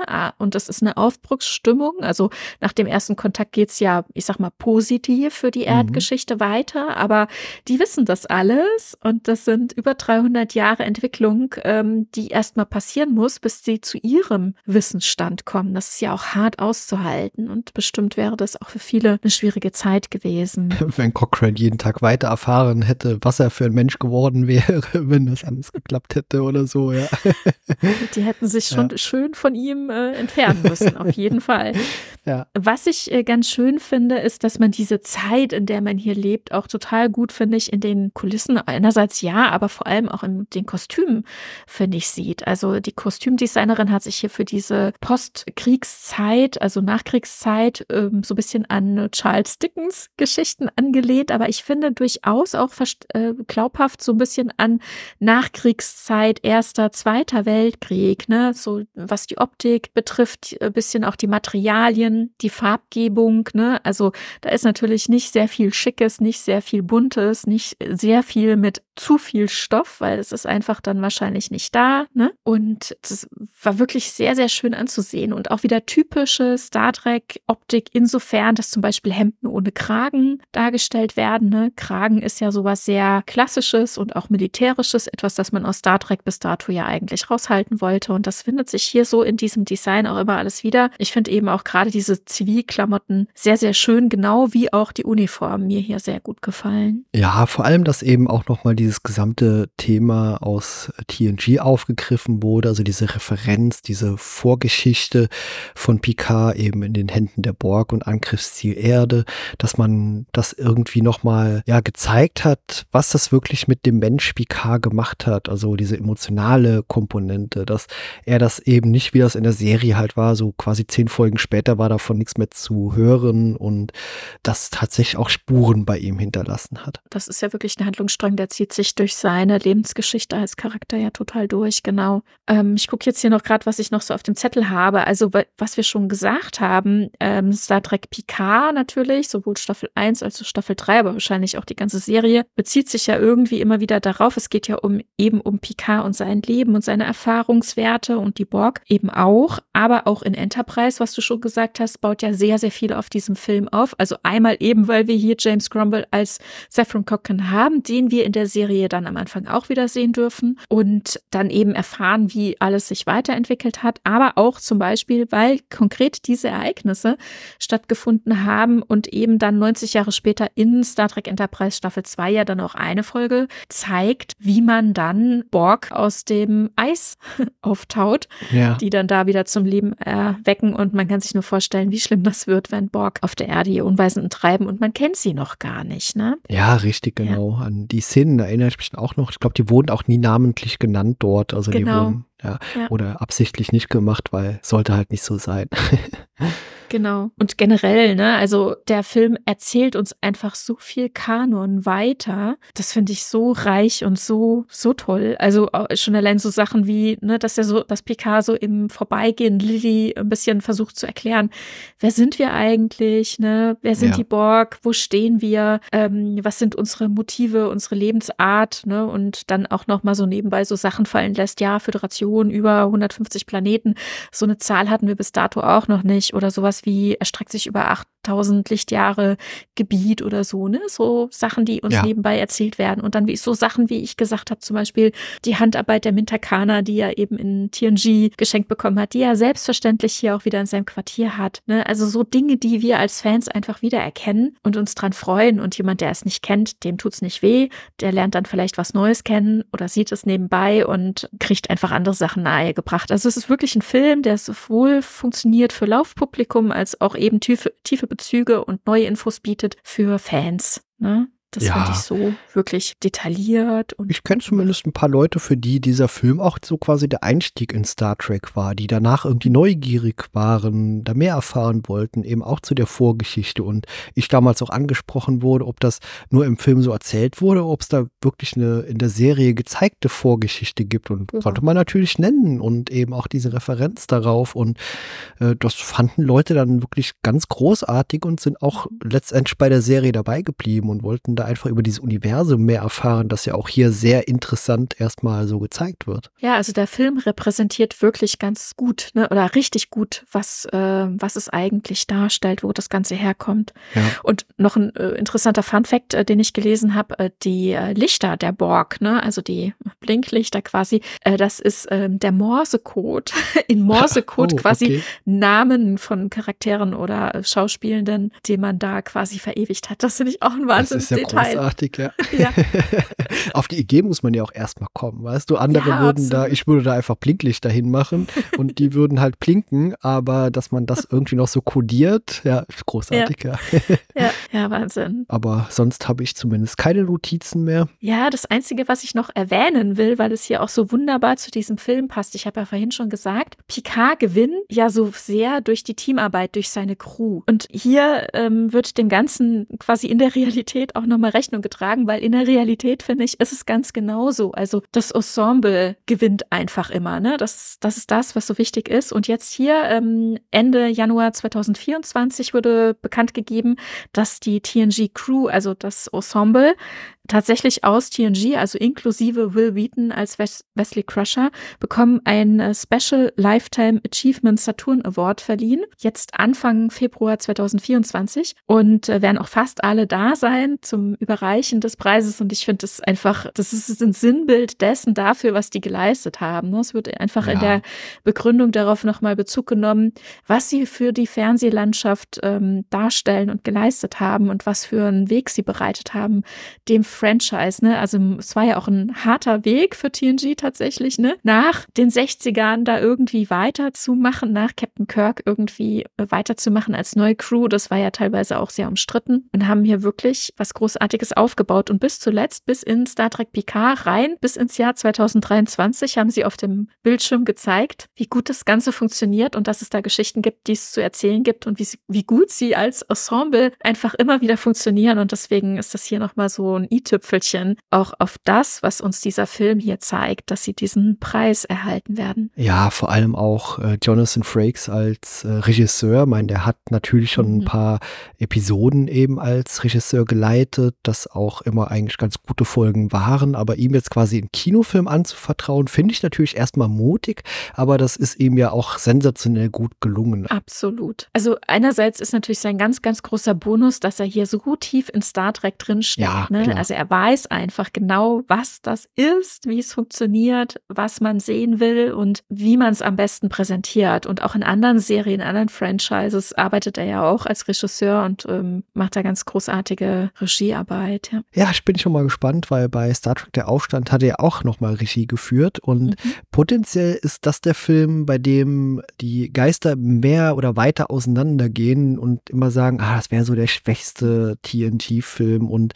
mhm. ich halte da immer irgendwie dagegen und sehe trotzdem sehr viele positive Aspekte und deswegen freue ich mich eigentlich auch, den Film bald wiederzusehen und den auch mhm. mit dir zu besprechen. Ich freue mich da auch schon drauf, ja. Und dann nähern wir uns dem großen Schreckgespenst Nemesis. Nemesis. ja. ja. da werde ich dich dann nochmal fragen, welcher dein erster Kinofilm war.